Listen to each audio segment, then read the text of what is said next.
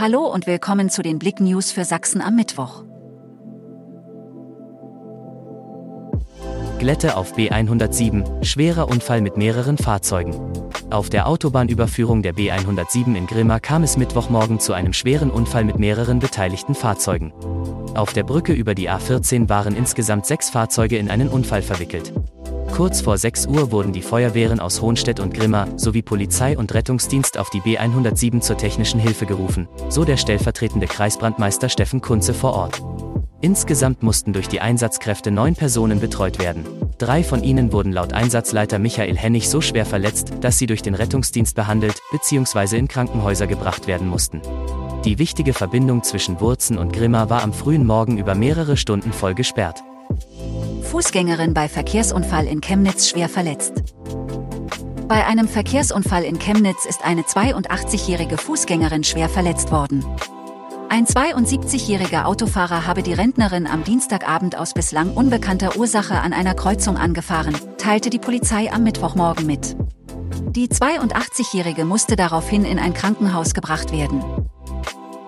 Carreras sammelt mit Gala Spenden für Kampf gegen Leukämie. Der Opernsänger José Carreras sammelt wieder mit einer Fernsehgala Spenden für seine Leukämie-Stiftung. Die Show aus Leipzig wird am Mittwochabend um 20.15 Uhr live im MDR übertragen.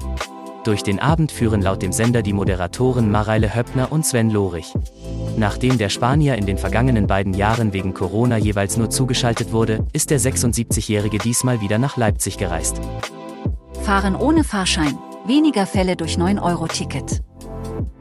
Das 9-Euro-Ticket hat in Sachsen zu einem deutlichen Rückgang der Ermittlungsverfahren wegen Fahrens ohne Fahrschein geführt.